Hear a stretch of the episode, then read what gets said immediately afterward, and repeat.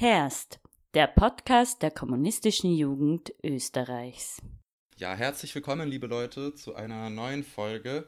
Ja, der Sommer ist endlich auch in Österreich eingekehrt und Gott sei Dank sinken die Inzidenzen auch. Und das heißt, dass man das Wetter tatsächlich auch ein bisschen in unseren Freiräumen genießen kann, sofern einem da die Wiener Polizei nicht an die Pelle rückt, wie wir das letztens am Karlsplatz oder auch am Donaukanal sehen konnten. Ja, ich hoffe mal, dass sich das auch noch beruhigt alles. So, nun zum Thema der heutigen Folge. Wenn ihr die Folge am Tag der Veröffentlichung anhört, dann fängt genau morgen die Europameisterschaft an. Und ich freue mich da schon auch ein bisschen drauf. Aber wie das so im Kapitalismus ist, ähm, gibt es ja immer diese Tendenz, dass viele Sachen, die Spaß machen, wie zum Beispiel gemeinsam Fußball schauen, ähm, durch gewisse Marktmechanismen kaputt gemacht werden. Ähm, zumindest werden sie für Normal Normalsterbliche schwieriger zu genießen. Und ja, genau darüber möchte ich heute mit meinen wirklich sehr krassen Gästen reden. Das ist einmal die Nicole Selmer. Sie ist Autorin, Journalistin und stellvertretende Chefredakteurin von Ballesterer. Ja, ihr habt richtig gehört. Für die Leute, die Ballesterer nicht kennen, das ist das coolste Fußballmagazin, das ich so kenne. Ähm, das wird auch in Österreich produziert. Schaut da auch gerne mal rein. Die haben jetzt eine eigene Ausgabe zur EM gemacht.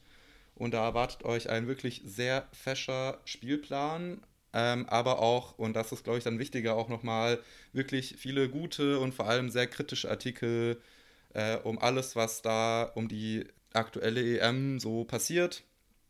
Unser zweiter Gast ist Christian Bartlau. Er ist ebenfalls Sportjournalist und Autor.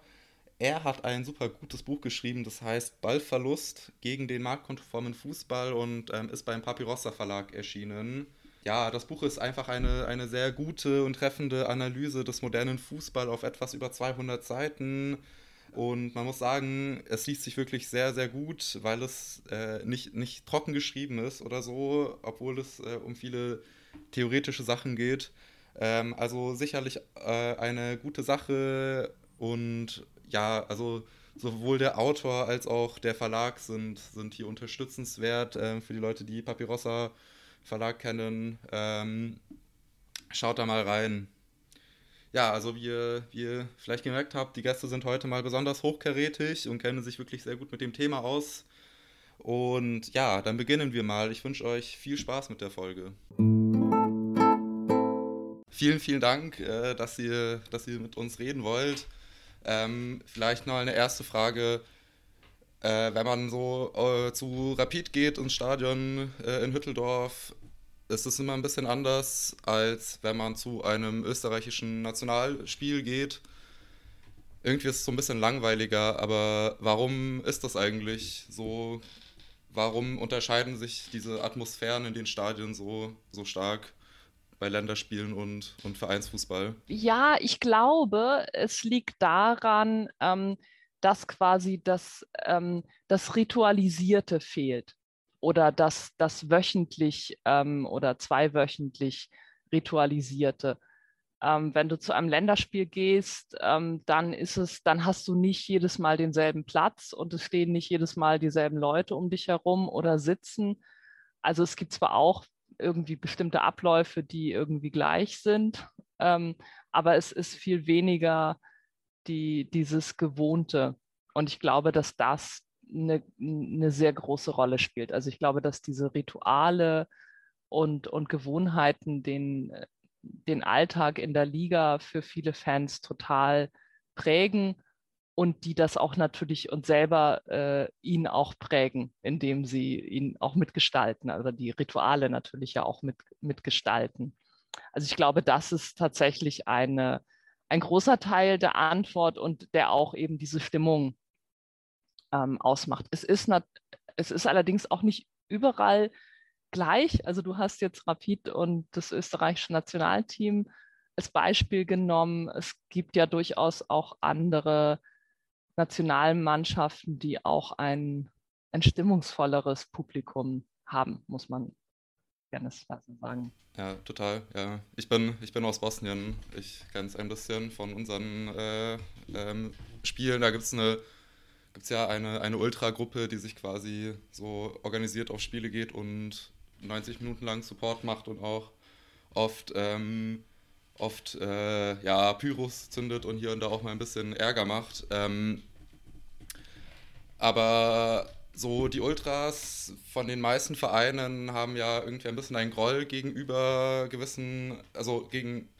Spiele von Nationalmannschaften und, und boykottieren das ja auch oft. Ähm, warum lehnen die das denn eigentlich ab? Das ist doch sicher eigentlich auch eine interessante Sache für die. Man kommt gut rum weltweit. Ähm, aber warum machen die dann nicht mit?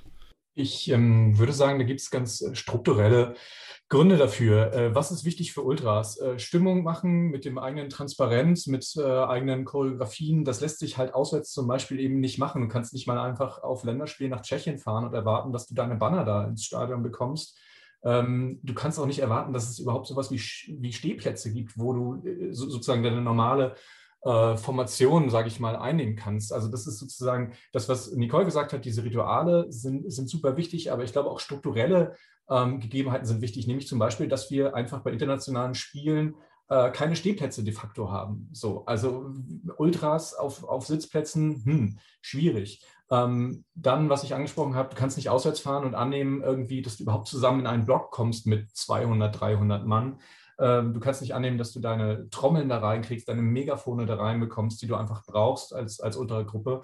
Ähm, das sind, glaube ich, zusätzlich eben zu diesen fehlenden Ritualen ähm, die Hauptgründe, warum Ultras sich auch davon nicht, glaube ich, angesprochen fühlen. Es gibt in Österreich eine äh, Gruppe, eine Fangruppe, die nennt sich die Harry Hurricanes Österreich. Das ist also sozusagen so eine, so eine quasi Ultragruppe der, der Nationalmannschaft. Ich habe mit dem Gründer Stefan Wastin, heißt er mal, gesprochen darüber, was die so machen. Und der meinte, naja, die Stimmung war halt irgendwie mies immer in Österreich und deswegen haben wir uns, äh, wollten wir uns um den Support kümmern. Aber er meint, das funktioniert auch nur in Österreich, wo sie halt wissen, wir haben halt das Happelstadion, da sind die allermeisten der, der Spiele und da haben wir unsere Tonanlage, da können wir, er meint, ungefähr so ein Viertel des Stadions erreichen.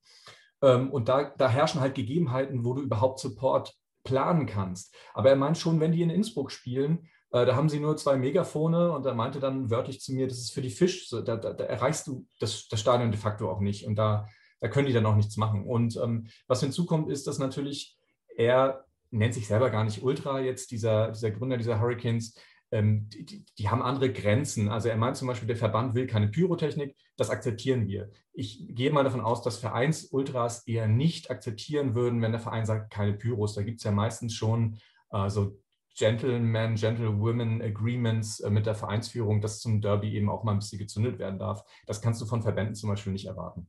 Aber, aber schneiden sich da die, die, also die verantwortlichen Funktionäre ähm, von der ÖFB zum Beispiel nicht selber irgendwie ein bisschen ins Fleisch, wenn, wenn sie verhindern, dass zum Beispiel Trommeln reingebracht werden, dass es äh, Ultras sind, weil es ja ein bisschen widersprüchlich, weil die Ultras, ja, irgendwie oft gibt es da ein bisschen Ärger, aber auf der anderen Seite ähm, sind sie auch ja dafür da, diese äh, wahre Fußball zu produzieren. Die machen die Stimmung und irgendwie hat das immer eine, eine gute, äh, ist ja auch eine gute Sache. Es gibt sicher auch viele Leute, die deswegen auch ins Stadion gehen, weil sie Lust haben auf, auf äh, die Gesänge, weil sie vielleicht auch interessant finden, dass ab und zu mal Pyro gezündet wird. Ähm, ist das, warum verzichtet da eigentlich der, der Länderfußball auf dieses Potenzial? Ja, ich würde sagen, also äh, es ist jetzt ja auch nicht so, dass alle Vereine dir um den Hals fallen, wenn du irgendwie Pyrotechnik zündest. Also ich muss mal ja de facto sagen, es ist ja schon so, meistens müssen sie dafür auch Strafen zahlen. Also ähm, ich glaube, dass dieses, ähm, also dieses, dieses widerspenstige äh, von, von einer organisierten Fankultur, die auch ein bisschen, also die so ein bisschen rebellisch daherkommt, wie jetzt Ultragruppen oder ja auch teilweise andere aktive Fangruppen, dass das jetzt irgendwie nichts ist, was die Verbände nun also die legen halt, es werden dann ja auch in Zusammenarbeit mit den Sponsoren bei Länderspielen, liegen da halt die Stiegelfähnchen auf den Sitzen äh, und das ist halt die Stimmung. Also das ist ja dann auch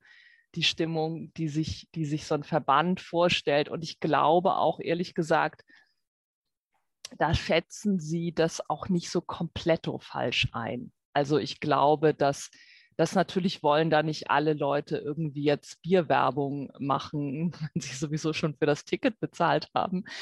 Also ich glaube, dass, dass dieses, es wird dann ja vielleicht auch mal was gesungen und es wird gerufen.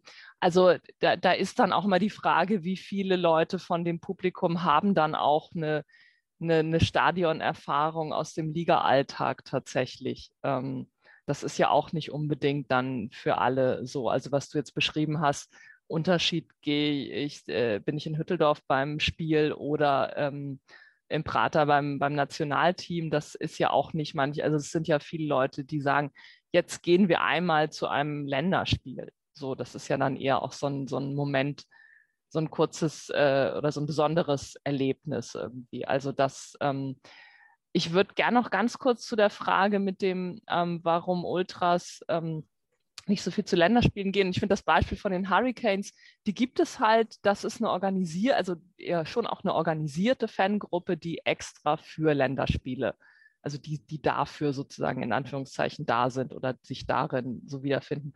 Und Ultragruppen haben ja dann eigentlich, haben halt ihren Verein und ihre Gruppe und das ist es und das ist es ja auch mit einer gewissen Radikalität und dann noch zu sagen, okay, 24-7 Ultra. Ah ja, und manchmal dann aber auch noch ein ganz an, so ein anderes Ultra-Ding. Also unser Verein, unsere Stadt, unsere Farben. Und dann, also das ist so argumentativ oder philosophisch, wenn wir so wollen, glaube ich, dann auch manchmal schwierig zu sagen, naja, und dann aber auch noch der ÖFB und irgendwie dieses Nationalteam. Das sind dann auch noch Farben, also grün-weiß und aber auch noch rot-weiß-rot. Also das geht sich da, glaube ich, dann auch nicht immer alles aus. So oder nicht für, für jeden. Also und es, und es gibt ja einzelne Personen. Das bedeutet ja nicht, dass nicht einzelne Leute aus einer aus Ultragruppen nicht auch zu Länderspielen gehen. Aber es ist ja dann nochmal ein Unterschied, ähm, ob man dann als Gruppe irgendwie plötzlich auch da auftritt. Und das ist halt, finde ich, schon auch sehr schwer äh, vorstellbar. So, genau. Mhm. Ähm, vielleicht äh, so ganz allgemein, was ist denn die Rolle der Fans, beziehungsweise wie werden die, die verwertet? Ist es zum Beispiel ein, eine relevante Sache für den ÖFB, aber sagen wir jetzt auch mal für die UEFA oder die FIFA, dass äh, zum Beispiel diese Eintrittsgelder gezahlt werden oder ist das eigentlich zu vernachlässigen? Also kurz gesagt, wie verdient eigentlich die ÖFB, ist ja ein gemeinnütziger Verein, wenn ich mich nicht irre, äh, eigentlich ihr Geld? Das ist höchst relevant natürlich für ähm, gerade für den, für den ÖFB, wenn wir mal auf den gehen.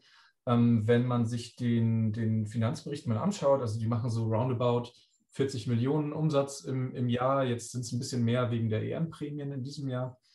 Und ähm, die, äh, die Eintrittsgelder bei den Länderspielen und auch die Vermarktung der Länderspiele äh, macht, einen großen, macht einen sehr, sehr, sehr großen Anteil aus da. Also das heißt, wenn die, wenn die schlecht spielen und dann kommen auch die Leute nicht und machen das Happelstadion eben nicht voll mit, ich glaube, 50.000, sondern kommt halt nur die Hälfte, dann, äh, dann haben sie ein Loch. Und das hat man gemerkt in der, in der Corona-Zeit, ähm, als ähm, dann, dann die Berichte darüber sich gehäuft haben, dass der ÖFB natürlich Finanzprobleme hat, wie alle andere Vereine zum Beispiel auch. Ähm, klar, sowas, sowas fällt dann weg und das ist für so einen Verband sehr wichtig. Ich habe jetzt ähm, die Prozentzahl leider nicht, aber wenn wir uns zum Beispiel mal die UEFA angucken, ähm, da, und auch bei der FIFA ist es ähnlich, da liegen die, die Ticketeinnahmen bei ungefähr so 10 Prozent der, der, der Gesamteinnahmen. Also da reden wir schon über echt massive Beträge und, und massive Anteile. Das heißt, ja, die müssen zusehen, dass die Stadien voll sind, auf jeden Fall. Also die müssen diese Zuschauer locken. Und natürlich für die, äh, für die Ligen zum Beispiel, wenn wir da mal hingehen, ähm, brauchen die ja auch volle Stadien und enthusiastische Zuschauer, um das wiederum gut verkaufen zu können an die, an die Medienrechteinhaber. So. Das heißt, niemand will, hat man ja jetzt, ich, ich verfolge das ja nicht mehr so, aber ich habe auch schon mal ein, Spiel, ein Bild von einem Geisterspiel gesehen. Das macht sich im Fernsehen jetzt auch nicht so cool, ehrlich gesagt. Oder wenn da irgendwie so Pappkameraden stehen in der Kurve oder so oder was auch immer. Ähm, das heißt, ja, aus, aus, aus geldwertem Interesse wollen, äh, wollen Verbände und, und Vereine natürlich äh, so viele Zuschauer wie möglich äh, ins Stadion holen, klar. Ich meine, und genau, also was Christian gesagt hat, also diese Medienrechte, also die, das heißt die TV-Gelder, das ist halt der große, äh, das ist der große Brocken an Einnahmen. Also sowohl jetzt bei, also bei den Turnieren, aber natürlich hat der ÖFB ja auch dann äh, Verträge für seine Länderspiele und also das ist schon das, wo das große Geld herkommt. Aber genau, die Frage ist natürlich, wie, wie sieht das dann aus, das Produkt? Und ähm, das wird halt jetzt spannend mit der, mit der EM, ähm, mit einem vollen Stadion ähm, und dann so halb, mittel, viertel gefüllten ähm, Stadien. Also ich finde, das, das wird, wird spannend, wie, die, wie da die Stimmung dann wird und auch wie die Wirkung, also wenn man die TV-Bilder dann sieht. Ähm, da würde ich mich jetzt auch schwer tun, was zu, ähm, zu prognostizieren. Also Total. Ja, ich habe auch gemerkt, ähm, dass, dass mich so Fußball dann doch irgendwie viel weniger interessiert. Ich habe viel weniger Spiele geschaut jetzt in den letzten eineinhalb Jahren, so seitdem es diese Geisterspiele halt gibt, einfach. Ähm, da irgendwie fehlt was. Ähm, das ist schon, das ist schon irgendwie komisch. Aber, aber man hat ja gesehen, wie wichtig es war, dass die Spiele trotzdem, trotzdem stattfinden. Also um nochmal zu unterstützen, was Nicole sagt, mhm. das Wichtige sind die Fernsehrechte, auch da nochmal eine Zahl. Also bei der FIFA zum Beispiel sind es äh, 50 Prozent, 49 äh, genau, äh, ähm, der Einnahmen sind eben aus Fernsehrechten. Es muss einfach gespielt werden, egal, also da ist es sozusagen zweit, nicht egal, aber zweitrangig, ob jetzt äh, vor Zuschauern oder nicht. Ähm, diese ich glaube, bei der EM rechnet man ja mit so 50 Millionen Verlust, was so die Ticketeinnahmen, glaube ich, angeht oder so, irgendwas roundabout. Kann gut also, sein, das ja. ist mhm. zu verschmerzen. Mhm. Die UEFA hat im, im, im Jahr 2018, 19 insgesamt äh, 3,2 Milliarden Umsatz, nee, Entschuldigung, 3,8 Milliarden Umsatz. Ähm, das ist insgesamt dann zu verschmerzen. So, aber die Fernsehgelder, wenn die ausfallen, nein, es funktioniert dann einfach nicht mehr. Ja, das ist, äh, das ist schwierig. Ähm, aber wisst ihr zufällig, wie sich die Ticketpreise entwickelt haben bei Länderspielen so? Äh, sind die da auch tendenziell teurer geworden oder, oder jetzt auch im Vergleich zum Vereinsfußball? Wie viel zahlt man so in äh, einem normalen Länderspiel? Ist das da ein Unterschied? Also teurer geworden auf jeden Fall. Ehrlich gesagt, was, was du jetzt so zahlst für die Euro, weiß ich tatsächlich äh, jetzt aus dem Stand nicht, aber ähm, also äh, sind auf jeden Fall, gibt es da auch eine äh, ne, ne klare ähm, Preissteigerung irgendwie. Ähm, zum Teil mit ein bisschen, also es hat jetzt bei den FIFA-Turnieren, also bei den Weltmeisterschaften, zumindest den der Männer, weiß ich das, dass es dann in Südafrika 2010 und 2014 in Brasilien und vielleicht sogar auch in Russland, da bin ich mir jetzt nicht ganz sicher, dass es dann ein spezielles Kontingent noch gegeben hat für die Menschen in den Gastgeberländern, also mit dem Gedanken, die haben weniger Geld, die kriegen, die können günstigere Tickets für das Turnier in ihrem eigenen Land äh, kaufen.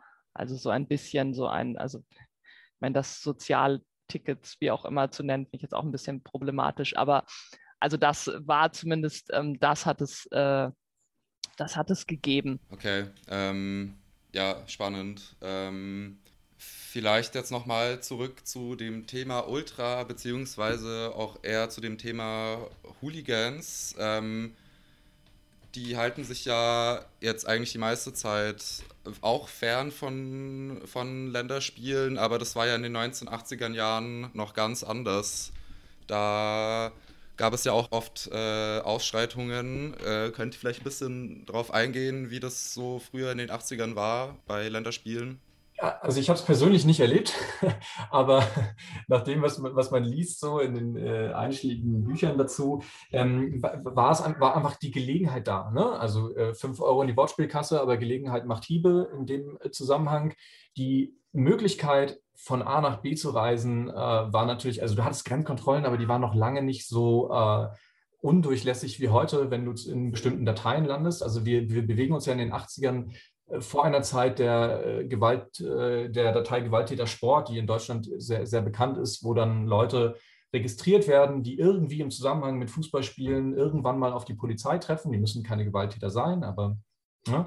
Und äh, wenn wir uns mal die WM 2018 in Russland anschauen, da wurden im Vorhinein äh, aus Deutschland 37 äh, Datensätze quasi an die russische Polizei geliefert.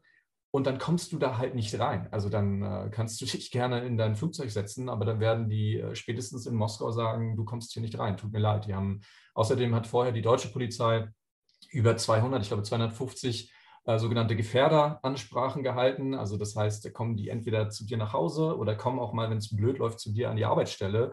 Und äh, alle kriegen mit, dass die Polizei dir sagt, du sollst gefälligst nicht irgendwie äh, dich, dich in Russland rumtreiben, weil die dich auf dem Kieker haben. So, das heißt, ähm, es war früher einfacher, sich, sich zu treffen. So. Weniger, äh, einfach weniger Zusammenarbeit zwischen den Polizeibehörden, weniger Dateien, äh, die ausgetauscht wurden und ähm, dadurch alles ein bisschen unreglementierter. Und das ist für Hools natürlich gut. Ähm, umso, umso unsichtbarer sie sind quasi, umso, umso besser kann man sich irgendwie verabreden und, und oder einfach irgendwo Stress machen. Ja, interessant. Ähm, es gab ja 2016, glaube ich, war das bei DM, gab es ja dann quasi so eine, äh, einen Vorfall. Ich glaube, das waren so russische Hooligans damals in Frankreich. Ähm, vielleicht äh, auch eine interessante Frage. Glaubt ihr, da kommt äh, kommt was wieder aus den 80ern oder war das jetzt nur eine Ausnahme eher? Mm, ich würde schon sagen, dass, also es gab da mehrere, also bei der EM 2016 mehrere Vorfälle auch mit, ähm, also auch unterschiedlichen, also Fans aus unterschiedlichen Ländern. Also es gab auch, äh, gab auch deutsche ähm, Hools, die in Lille einen kleinen Auftritt hingelegt haben und irgendwie ukrainische Fans über den Marktplatz gejagt und haben und dann ein bisschen für Fotos posiert haben. Also da sind zum Beispiel auch Fans aus, aus unterschiedlichen Orten in Deutschland ähm, zusammengekommen für so ein Gruppenbild am Bahnhof. Ähm, und außerdem hat es eben diesen Vorfall in Marseille äh, mit, mit also russischen Fans, äh, mit, also was so sehr, also wo ja, es auch mehrere Verletzte gegeben hat. Und es hat halt ähm, dann die äh, ungarischen Hools, die auch relativ sichtbar im Stadion, also das war, die anderen Vorfälle waren ja in, in den Städten und äh, die Ungarn waren, wenn ich das richtig in Erinnerung habe, ähm, direkt hinterm Tor, sehr ähm, gut sichtbar.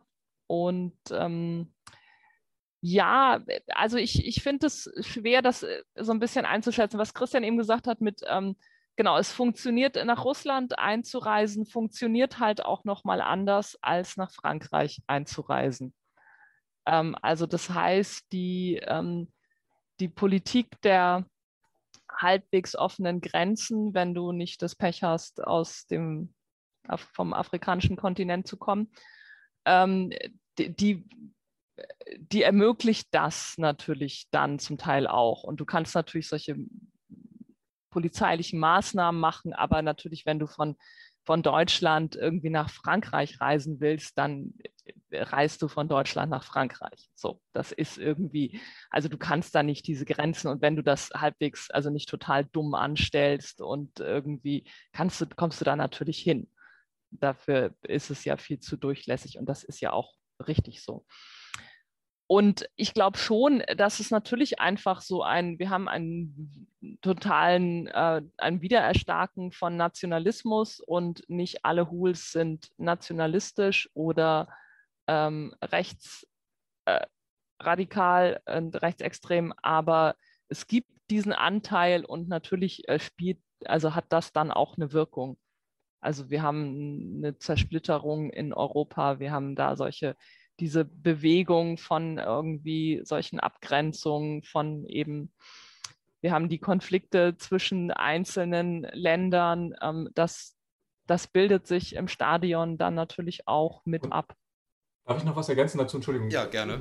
Äh, dass ich einhaken will, weil, weil, weil ich dieses Nebeneinander total spannend finde gerade. Das, was äh, Nicole gesagt hat, diese ähm, Ideologisierung, diese Reideologisierung, ähm, also da kommt auf einmal was, was wir irgendwie dachten, was, was wir aus den Stadien und aus dem ähm, rundherum irgendwie verbannt hatten eigentlich.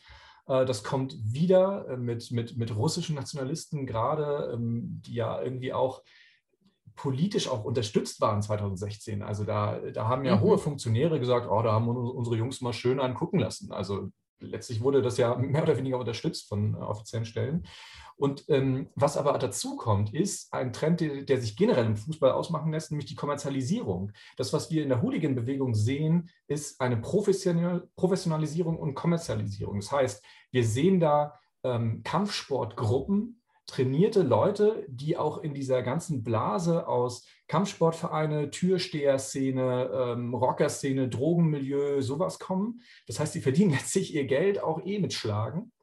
Es sind ja auch unfassbar auftrainierte Leute. Es sind ja keine Wald- und Wiesenschläger, wie so früher in den 80ern, wo mhm. man gehört hat, irgendwie die Bierbäuche hauen sich da ein bisschen auf eine Plauze und das war's. Sondern das sind krass auftrainierte Bullen, wo man wirklich keinen Bock hat, äh, denen, denen zu begegnen.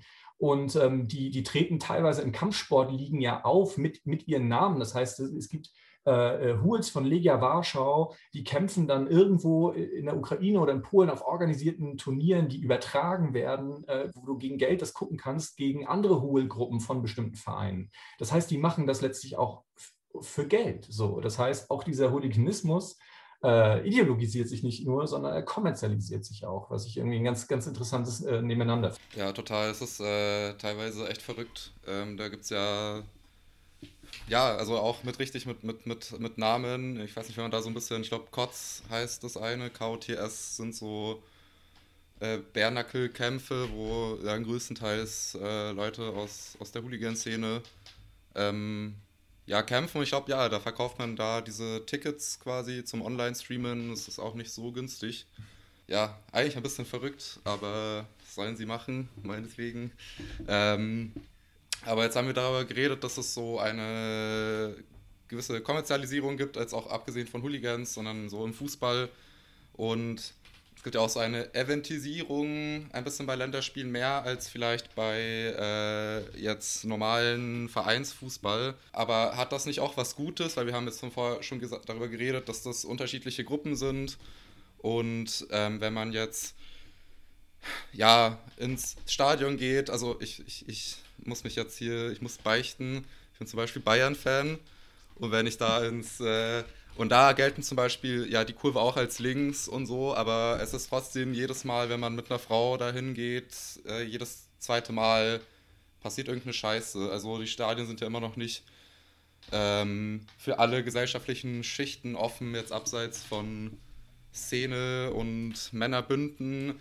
Ist das vielleicht so dieser Länderfußball eine, eine Möglichkeit auch ähm, quasi für eine breitere Schicht Fußball zugänglich zu machen? Mm, also ich würde sagen, also ja und nein. Ähm, also ich, es gibt äh, relativ offensichtliche Dinge. Also ich nehme mal das Beispiel die WM 2006 in Deutschland. Ähm, es waren sicherlich nie davor oder danach so viele Menschen mit nicht weißer Hautfarbe in, in deutschen Stadien. So.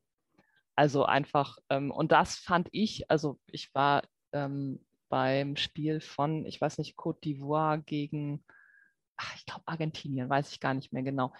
Das war äh, total bemerkenswert. Also das ist einfach was, das fällt, da fällt mir als weißer Frau dann genau dieses klassische, ah, das ist jetzt anders als sonst. Also dir fällt dann auf, wie weiß es sonst eben ist, was du als selbst als Weiße, also es ist ja mal diese typische Blindheit für bestimmte Dinge, die also äh, das gibt es ähm, zum einen und es gibt, glaube ich, auch ähm, durch, aber dann tatsächlich stärker durch diese Kommerzialisierung, durch diese Eventisierung, ähm, gibt es ein, ein größeres Publikum und so ein zufälligeres Publikum auch auf eine Art. Und das sorgt schon auch dafür, dass dieses klassische 80er Jahre, also sagen wir jetzt mal platt, das Hool-Publikum einfach davon so verschlungen wird tatsächlich. Also das ist ähm, in Deutschland mit diesem ganzen Schland-Ding natürlich sehr extrem zu beobachten gewesen.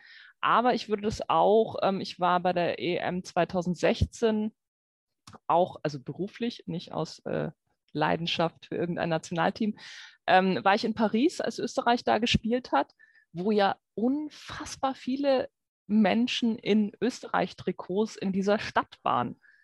Und das war, glaub, also das war so ähnlich. Also das war wirklich auch so, äh, so ein, dass es über diese, diese schiere Masse irgendwie auch, dass, dass es einfach so ein Feierpublikum ist. Und das ist kein, ähm, auch gar kein spezifisches, wahnsinnig Fußball begeistertes Publikum, sondern das ist halt irgendwie das Ereignis EM in dem Fall.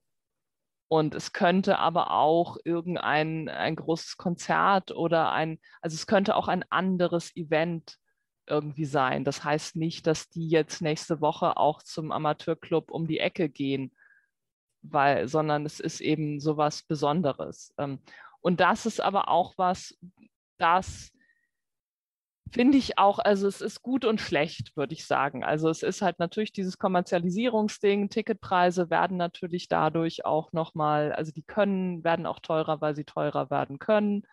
Ähm, und äh, gleichzeitig ist es eben auch wirklich positiv, weil das auch, das ist auch ein an, trotz allem noch ein angenehmeres Publikum als jetzt irgendwie das, das was das 80er Jahre äh, Ding. Also ich finde das, also das finde ich sehr, das ist sehr ambivalent. Und da reden wir jetzt aber natürlich auch von eben, ich habe jetzt über Österreich und Deutschland gesprochen. Das sieht, wenn wir woanders schauen, ist es auch immer noch mal, stellt sich das auch sehr, sehr anders dar, sowohl in Europa, in verschiedenen Ländern, als auch dann, wenn wir über Europa hinausgehen. So, das muss man auch immer wieder im Blick haben, dass das auch eine die, die Konstellationen auch sehr unterschiedlich sind.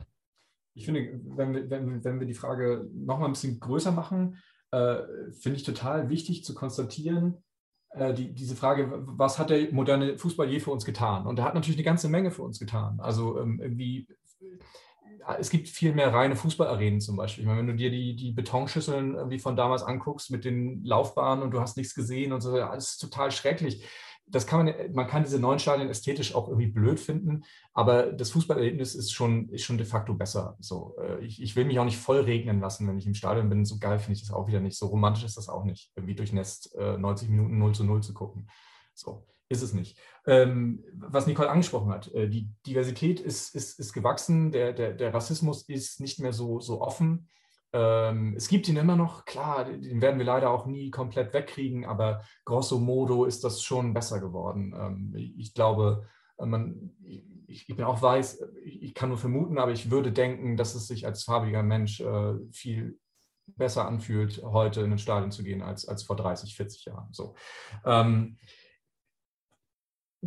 wo ich mich schwer tue, ist, wie, wie progressiv ist dieses Potenzial wirklich, ähm, was da drin ist. Fußball ist ja oft nur ähm, so äh, der, der, der, das Mittel zum Zweck. Also wenn man sich zum Beispiel anguckt, die Erzählung 1998, Frankreich, Les Bleus gewinnen, äh, gewinnen die WM und alle sagen, wow, coole Multikulti-Truppe. Ähm, und, und, und, und jetzt sind wir irgendwie zusammengewachsen als Nation und ein paar Jahre später brennen die Banlieues. So.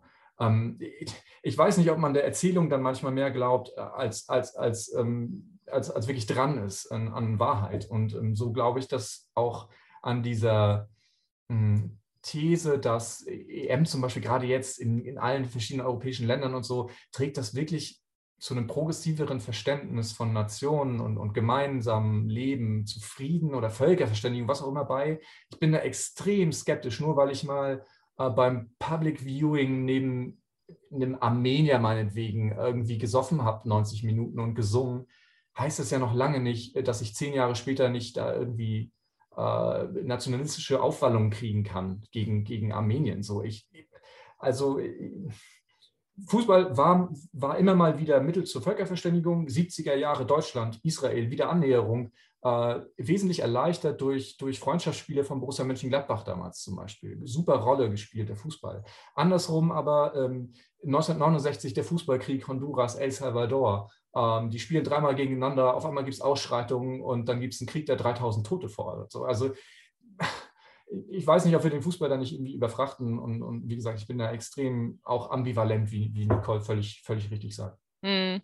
Nee, würde ich auch so sehen. Ich finde auch, also was du jetzt meintest, Christian, mit ähm, also ich glaube, Fußball kann halt als Verstärker funktionieren, aber eben als Verstärker von was auch immer sozusagen. Also es ist dann, ähm, was immer gerade da ist, also auch das Beispiel, ähm, äh, Ivan, was du vorher brachtest mit, ähm, mit Jugoslawien, äh, mit dem Jugoslawienkrieg, da hat der Fußball ja auch Tendenzen verstärkt und hat dafür eine, ein Feld geboten und eine Bühne, die halt passte, aber äh, das, das ist halt auch so situativ. Ähm, und ich, ich finde das, ähm, ja, ich würde das, würd das auch so sehen. Also und es gibt, ich meine, es ist aber schon frappierend, also dass es diese, also was du jetzt eben meintest, Christian, mit dem äh, neben Menschen aus Armenien beim Public Viewing äh, stehen und äh, zusammen saufen, dass es, dass es bei diesen Turnieren ähm, hm, also auch bei diesen total zugerichteten von den FIFA und UEFA Turnieren, den kommerziell überfrachteten, von total korrupten Verbänden, dass es da trotzdem tatsächlich ähm, gerade in, in den Vorrunden, also wenn es noch nicht so eine K.O.-Runde, sondern wenn alle noch dabei sind, ähm, das ist schon sehr, sehr cool. Also ich äh, bin ja auch, ähm, also eben bei, auch bei Weltmeisterschaften, also in Brasilien und in Russland ähm, und ähm, bei der EM in der Ukraine, also Orte, wo ich jetzt auch sonst nicht unbedingt hingekommen wäre. Und da gibt es tatsächlich, also dieses Moment dem, von diesem Völkerverständigen, also diese ganzen, diese ganzen Sonntagsreden der Verbände, das hat halt eine tatsächlich auch eine subjektive Realität für Leute. Die hat dann aber, das liegt nicht an den, an den Verbänden und das liegt auch nicht an dem Geld und daran, dass sie ein tolles Logo haben oder sonst irgendwas, sondern das liegt dann an den Leuten, die da sind und das irgendwie gestalten, die dann halt in Moskau auf dem Roten Platz, dann sind da halt auf einmal 300 Peruaner, die da tanzen. Und da stehen dann äh, die Menschen, die in Moskau wohnen und sagen sich, hm, das ist ja, das ist ja mal cool. Das ist ja sonst hier nicht so und das ist ja auch mal ganz schön. Und die Polizei tanzt halt mit. Das macht sie natürlich sonst auch nicht.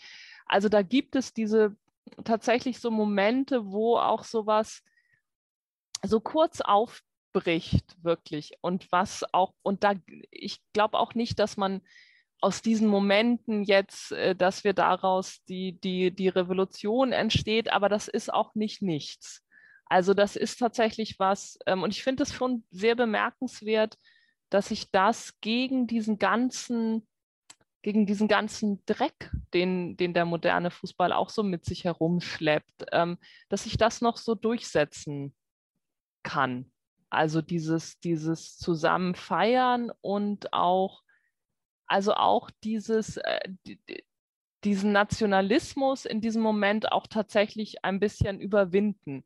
Also wo es dann klar ist, okay, die kommen aus dem Land und die kommen aus dem, aber es ist eher sich darüber so gemeinsam freuen. Und also das sind wirklich, ähm, also ich will das jetzt auch nicht so total überhöhen, aber ich finde das schon ähm, immer wieder sehr bemerkenswert, äh, was, was da dann doch so punktuell irgendwie dann möglich ist. Total, ja. Äh, ich ich, ich, ich, ich äh, sehe das auch ein bisschen so und ich freue mich auch schon jetzt auf die EM ein bisschen, dass da auch jetzt das mit den Corona-Zahlen halbwegs äh, runtergeht und man sich das auch in, in Beiseln jetzt anschauen kann, wahrscheinlich. Ähm, vielleicht noch als, als abschließende Frage, äh, wir haben ja jetzt drüber geredet, ähm, vor allem am Anfang, wie es so bei Länderspielen im Stadion aussieht. Und es ist, wie gesagt, ein bisschen, bisschen langweiliger vielleicht und halt auf jeden Fall anders. Und ja, glaubt ihr, dass das Vereinsfußball auch mal so aussehen wird? Weil es gibt ja schon so eine leichte Tendenz dahin, wenn man sich zum Beispiel anschaut, wie es in der Premier League in England ist. Da sind ja auch keine Stehplätze mehr, alle sitzen, es gibt keine Ultras, keine Hooligans auch und ja, Ticketpreise sind sehr weit oben. Ja, sind Länderspiele die Vorboten jetzt für, für den Vereinsfußball oder glaubt ihr, dass das immer anders sein wird? Ich finde das nicht so eindeutig. Also ich würde, zum einen würde ich sagen, ähm, also es gibt Vereinsfußball, der auch ein bisschen teilweise so funktioniert natürlich. Und es gibt gleichzeitig, es gibt auch Länder, also es gibt auch Nationalteams beziehungsweise deren Fans, äh, die sich dem ähm, auch entziehen. Also ich war bei ähm, 2016 bei Nordirland äh, gegen Frankreich in Paris. Die Nordiren haben nonstop gesungen. Das war schon ganz schön beeindruckend. So, also das, ähm, äh, das fand ich ziemlich cool. Äh, und also ich weiß nicht, ich glaube, das ist tatsächlich dann eher so eine und irgendein Ligafußball in, in Slowenien, in, in, in der Ukraine, in Luxemburg, der wird irgendwie nie so aussehen wie, wie, wie so ein Länderspielding. Und ich glaube, es gibt auch zum Teil wieder, also gehen, also ich würde sagen, es ist einfach nicht so ein, eindeutig. Es geht halt so in verschiedene Richtungen. Vielleicht wird sich in der Premier League, wird es wieder Stehplätze geben. Also, ähm, und es wird, ich meine, da ist jetzt Corona dazwischen gekommen, aber der DFB ähm, hat, hätte eigentlich, ich glaube, im letzten Oktober oder März, weiß ich jetzt nicht genau, ähm, Freundschaftsspiel ähm, in Nürnberg gegen Italien, ähm, das war angesetzt. Da hätten sie auch Stehplätze zum ersten Mal wieder zugelassen ähm, und ausprobiert. Und ähm, also da gibt es durchaus so widerstreitende Bewegungen, würde ich sagen. Das ist nicht so, das ist nicht so klar. Ich will eigentlich gar nicht so langweilig sein und Nicole mal zustimmen, aber.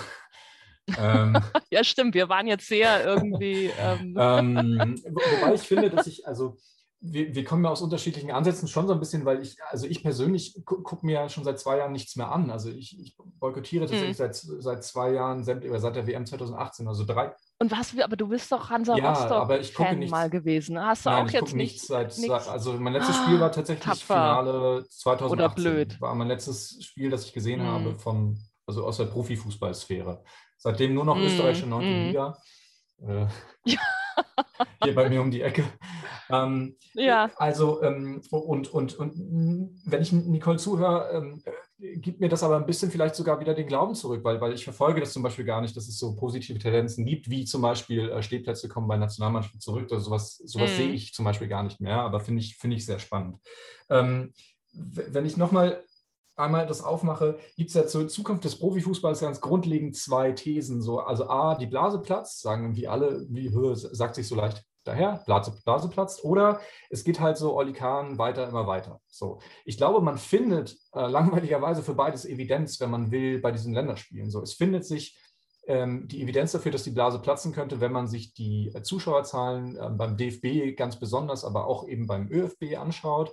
Äh, tendenziell nimmt das Interesse an den, äh, an den zum, zumindest Stadionbesuchen ab.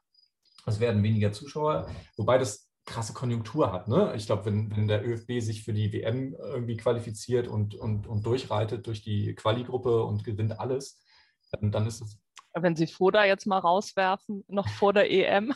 Keine Ahnung, genau. Dann, äh, dann, dann wird knapp, dann, aber. Dann, dann geht das schnell. Also was man, was man, glaube ich, unterschätzt, ist das Beharrungsvermögen von, von Playern, die wir gar nicht so auf dem, auf dem Schirm haben. Zum Beispiel nehmen wir mal in Österreich die Kronenzeitung. Die hat ein extremes Interesse daran, dass die Leute weiterhin ähm, über, über die Kaderzusammenstellung, über alles Mögliche reden, äh, weil sie dann die Experten irgendwie äh, zu irgendwelchen coolen Statements äh, in der Krone anregen können und so.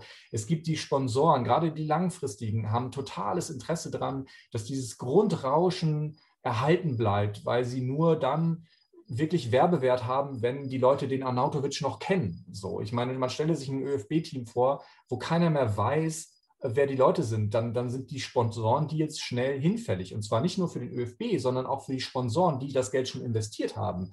Du verlierst ja deine sorgfältig aufgebauten Werbefiguren, wenn keine Sau die mehr kennt. So, deswegen gibt es ein extrem hohes Interesse äh, von Presse, äh, Sponsoren, strategischen Partnern daran, dieses Grundrauschen zu erhalten. Deswegen, das, ich würde dieses Beharrungsvermögen gar nicht unterschätzen. So, deswegen nur auf die Zuschauer zu gucken und auf den Zuschauerspruch, Zuspruch ist mir ein bisschen wenig.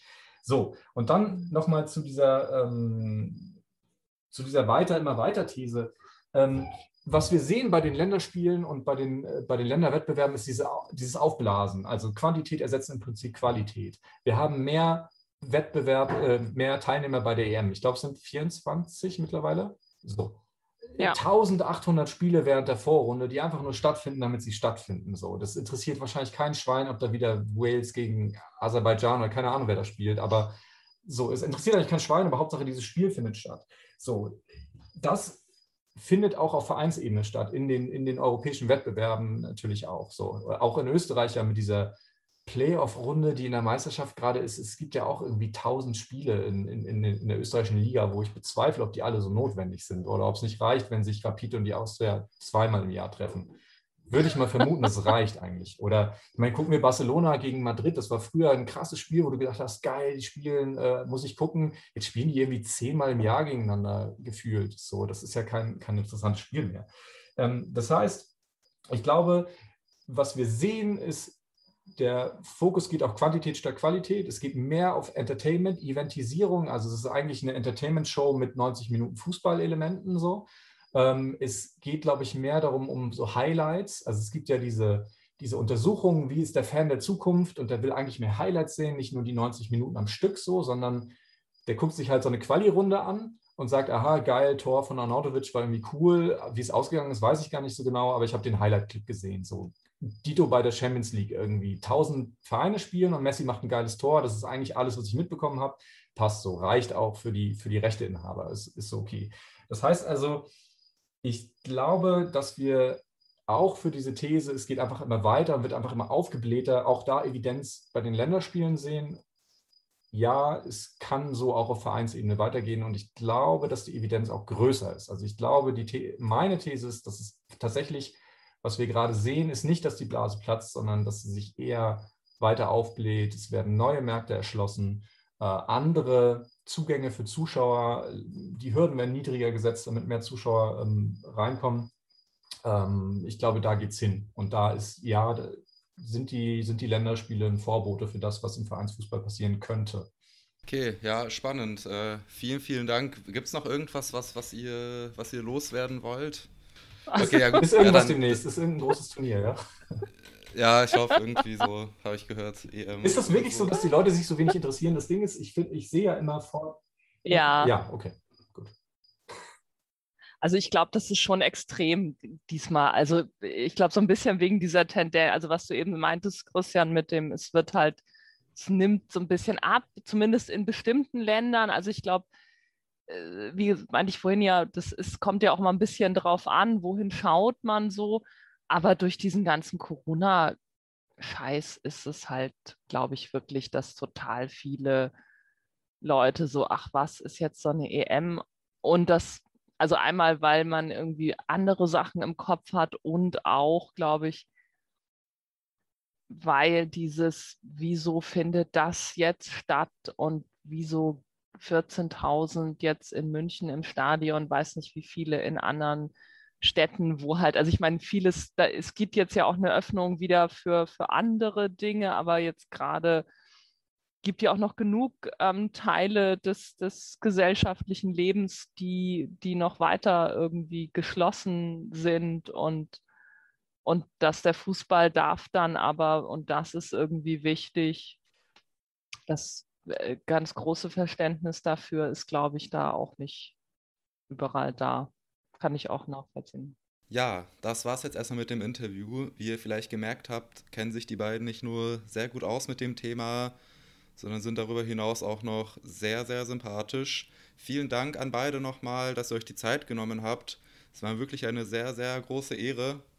Und ja, an unsere Zuhörerinnen, ihr wisst Bescheid, ähm, wenn ihr Feedback habt zum Podcast, gerne her damit. Außerdem in der Folgenbeschreibung findet ihr wie immer unseren PayPal-Link, falls ihr uns finanziell unterstützen wollt. Und wenn ihr Lust habt, politisch aktiv zu werden, meldet euch bei dem KJÖ oder auch beim KSV KJÖ. Und wenn wir schon dabei sind, möchte ich mich an dieser Stelle ähm, im Namen des KSV KJÖ bei allen Leuten bedanken, die uns bei der ÖH-Wahl gewählt oder auch unterstützt haben. Und ja, die, die uns nicht gewählt haben, schämt euch. Ich bin ja auch angetreten und habe relativ knapp mein Mandat an der TU Wien verpasst. Ähm, ja, nee, Spaß, äh, halb so schlimm. Auch an der TU haben wir gut zugelegt. Und wir sind auch allgemein wirklich sehr, sehr zufrieden mit dem Wahlergebnis. Äh, damit hätten wir echt nicht gerechnet. Und ja, das ist jetzt auch nicht einfach so dahergeredet. Wir haben wirklich ordentlich zugelegt und das ist ähm, auf jeden Fall eine gute Basis für unsere weitere Arbeit als KSV. Ihr werdet auf jeden Fall noch äh, von uns hören. Ja, und das war es auch schon für heute. Ich wünsche euch sehr viel Spaß diesen Sommer bei der Europameisterschaft und falls ihr euch nicht für Fußball interessiert und euch den Podcast trotzdem bis zu dieser Stelle angehört habt, wünsche ich euch trotzdem eine schöne Zeit. Bis zum nächsten Mal.